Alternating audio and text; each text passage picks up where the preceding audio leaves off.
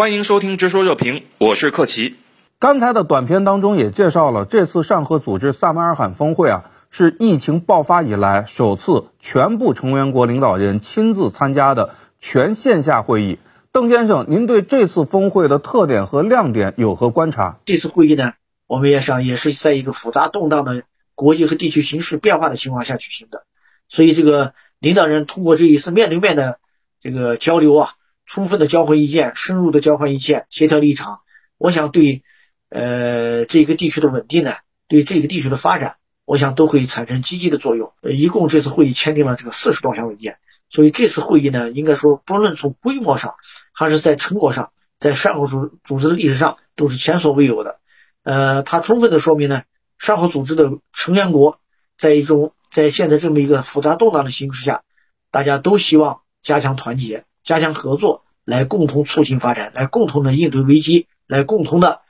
呃为各国带来更多的稳定性。在国际关系不断面临巨大挑战和威胁的情况下，中国反复强调。加强多边合作和共同行动的重要性，努力推动国际秩序朝着更加公平合理的方向发展。邓先生，您如何看中国在上合组织当中的角色和作用呢？呃，中国在上合组织的作用呢，应该是非常重要的。我想主要体现在这么几个方面：一个呢是中国呢，呃，始终是坚持这个理论创新，用不断的用先进的理论理论来武装上合组织。就是要保证上合组织始终有一个正确的方向。上合组织的机制和制度建设上，我们中国的作用也是非常显著的。嗯，我们在这个秘书处呢，上合组织秘书处就设在北京。我们中国政府是免费的这个提供了这个呃秘书处的办公地点。那么我们还给秘书处的工作呢也创造了良好的条件。那么在制度建设上呢，我们二零零七年，中国主动提出，最后得到成员国一致同意，通过了一个。对上合组织来说呢，和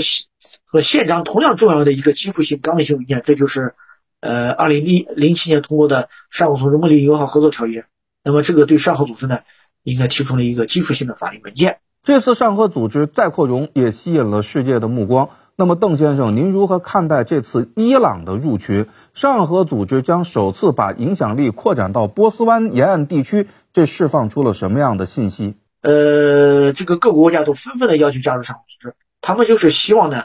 这个上合组织在维护地区稳定、维护全球的这个稳定方面，促进全球的这个治理呢，向着良性方向发展方向方面呢，起到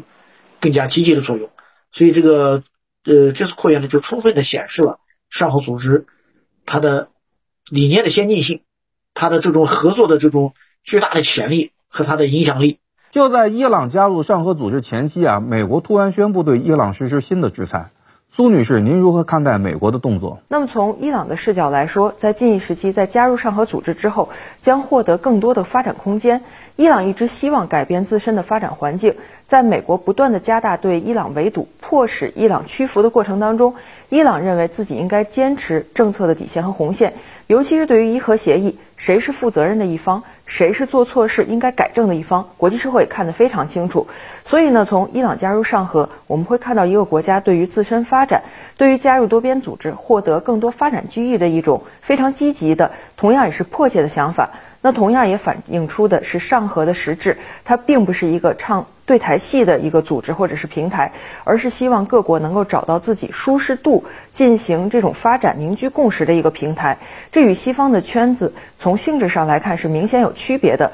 那同时，对于伊朗这个国家来说，既有利于伊朗实现自身的发展，又会对中东地区未来处理更多的复杂敏感的问题来形成共识，来保障安全，带来更多积极的影响。一些西方媒体不断恶意揣测上合组织是所谓的东方北约，将其视为北约的对手。我们应该如何来看待这种论调？又应该如何精准回击呢？呃，中国呢有句古话叫那个“君子坦荡荡，小人长戚戚”。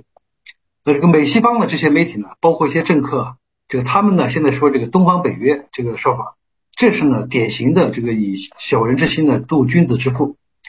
呃，在我看来呢，没有看到什么东方北约。看到的却是呢，这个北约呢，这个冷战以后呢，这个冷战结束后不断的东扩，看到的是美国呢现在呢强化这个所谓的五眼联盟啊，兜售呢这个四边机制啊，拼凑呢这个三边安全伙伴条约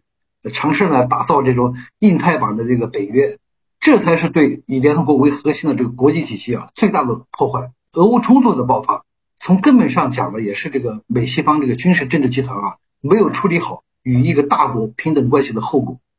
这个他们该反省和拷问的是自己，而不是把精力和心思啊放在啊向别人泼脏水身上。好，今天就讨论到这里，感谢您的收听，我们下期再见。